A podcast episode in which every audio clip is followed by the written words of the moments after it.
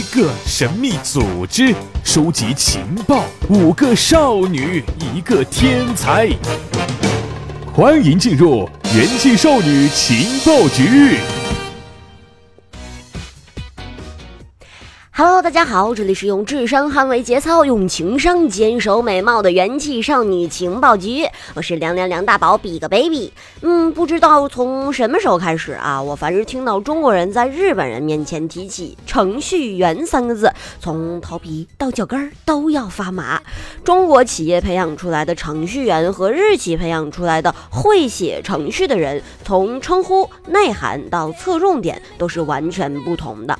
哎，怎么今天单刀直入，直接上来就跟大家说这个话题呢？是因为今天我们就来谈一谈这个听上去有点让人闻风丧胆的职业，它究竟有什么秘密呢？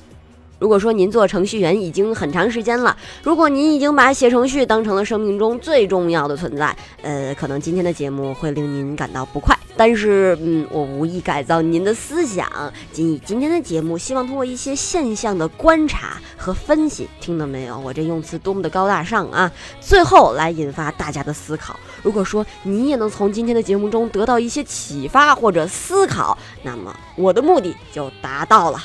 好，这么高端的一个命题，实际上刚刚最开始我接到的时候，内心是拒绝的。但是为了从心底里面去了解一个职业，我又欣然的接受了呢。因为大家都说程序员实际上都很暖的，不信的话，我们可以去嗯认识一下喽。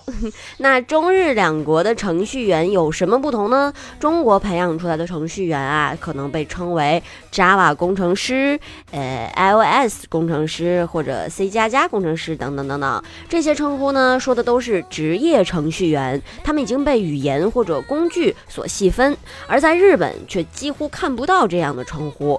最接近中国程序员的职业有两种，一个是程序员，另一个是 IT 工程师。但是呢，他们不会根据编程语言或者工具被刻意的分类。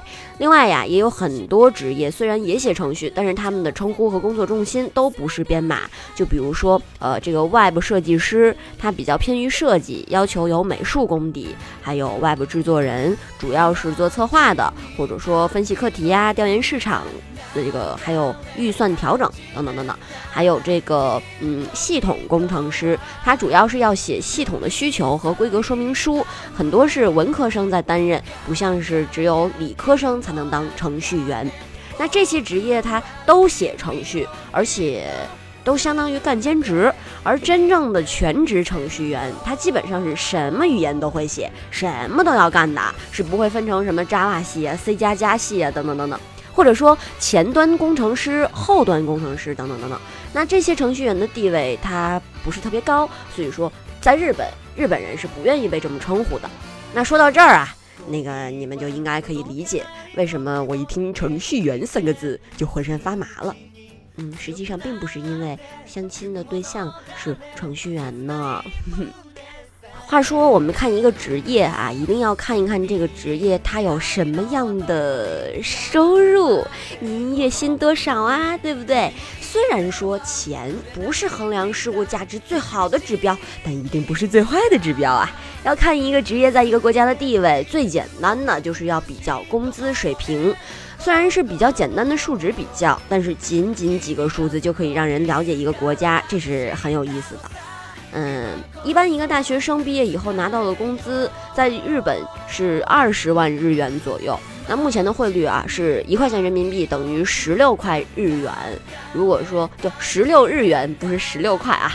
如果说有需要的话，大家可以自行转换一下。那嗯，再说回来这个工资，这个大学生毕业后的工资，刚刚说了是二十万日元，前后涨幅也就两万左右。在日本啊，贫富分化很小，每个人赚到的都差不多。入职以后，根据公司的效益，每年大约会涨五千到一万日元。由于某个新人职员，如果说他能力特别强啊，而突然大幅涨工资，这样的情况几乎是没有的。那么，按照医生的平均工资来算呢，被真正称为程序员的人，月薪大概是三十二万日元。比较其他职业，大家看一看啊，有清洁工。嗯，这个算下来是二十二万，电工二十八万，消防队员三十一万，护士三十二万，卡车司机三十三万，高中老师三十七万，国立大学副教授五十一万，播音员五十六万。哟，看我这个职业，如果说在日本做得好的话，挣的还不少呢。嗯，律师六十四万，内科医生八十六万，眼科医生九十万。最赚钱的职业我还没有告诉你们，是什么呀？产科医生，他月月薪高达一百三十万。刚刚我说的这些数据，大家可以听得出来，程序员或者说从事 IT 行业，他并没有占任何优势，跟大卡车司机差不多。比较受欢迎的呢是医疗行业、教育行业和司法行业，最最赚钱的当属是医生了。即便是最次的牙医，月薪也高达六十万，远超于其他行业。那么哪里有钱赚呢？人才自然就往哪里聚集。中国的热线大量流入了互联网企业，造成了过量的人才流入。无论是学新闻的、电子的、机械的、经管的，都往互联网企业跑。虽然说发展的一个产业，但是也阻碍了其他的产业。在日本呢，大部分行业的薪水都差不多。所以，人才是平均分配到各行各业的。程序员既然在薪水上没有什么特殊的优势，自然也不会聚集到一流人才。呃，当然也不会细分为什么 Java 程序员、C 加加程序员、什么 LS 程序员了。因此，写程序这件事情在中日两国人的心目中有巨大的形象差别。中国比较极端，要么看重它，要么特别贬低它。在日本呢，就比较平和，仅仅把它当做一个很普通的职业。如果说中国学生在日本宣扬编程能力，一般来说都会起到反作用。你可以宣扬设计才能、创作才能、策划才能和交流才能，但是不可以轻易的宣扬编程才能，否则真是有点碰一鼻子灰呢。那么最受日企重视的能力到底是什么呢？在中国常出现这样一种情况：一个前端的工程师，他就认为自己只会做前端了，凡是非前端的活他都干不了；一个 Java 工程师，他觉得自己只会做 Java，其他的都不想干，仿佛是把自己限定在了一个笼子里面。而且还有不少人在迷茫，说不定往哪方面发展，是做前端呢，还是什么其他的方向呢？不可思议，难道不能都发展吗？换句话说，就是给你一个活儿，不管它是前端、后端、左端、右端，你都能完成。在日企，泛用性是他最重视的能力。本来是用在棒球队的词语，它表示能够防守任何位置的球员，所就是即所谓的泛用性球员。在企业当中，它指的是对应各式各样任务的能力。用中国的土话来说，就是给你一个活儿，你就能完成。所以日企招人很少看重应聘者的编程能力，日企的培训很到位，不管你是工科、文科，入职后用不了多久就都学会了。不少企业呢还倾向于找不会编程的人来写程序，而且说实在的，如今编程已经几乎成为了一项基本的技能，编程语言也越来越简单，谁都能学得会，没什么大不了。日本呢有一个网站提供了编程技术三分钟入门课程，这个教程。它的每项技术大概是十到二十课，每节课三分钟，不到一个小时就能看完一项技能了。看完之后，哎，你就入门了，在实践中提高就可以了。在中国有一个歧视，面试的时候，技术官可能会问一个很细的问题，比如说某个函数怎么调用呢？其实大宝都不知道这是什么意思呢，可奇了怪了，难道记不住这些就不能做开发了吗？谷歌、百度一搜，哎，不，先谷谷歌吧，一搜不就了结了吗？本来开发就是需要各种文档辅助的，哪有光靠记忆力做开发的人啊？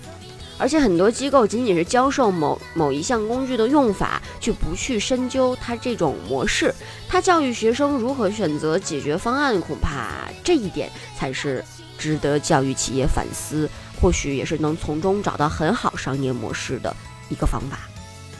好。今天我们说的话题有一丢丢沉重，但是也不妨碍各位高考的学生来报考我们计算机编程这个专业啊。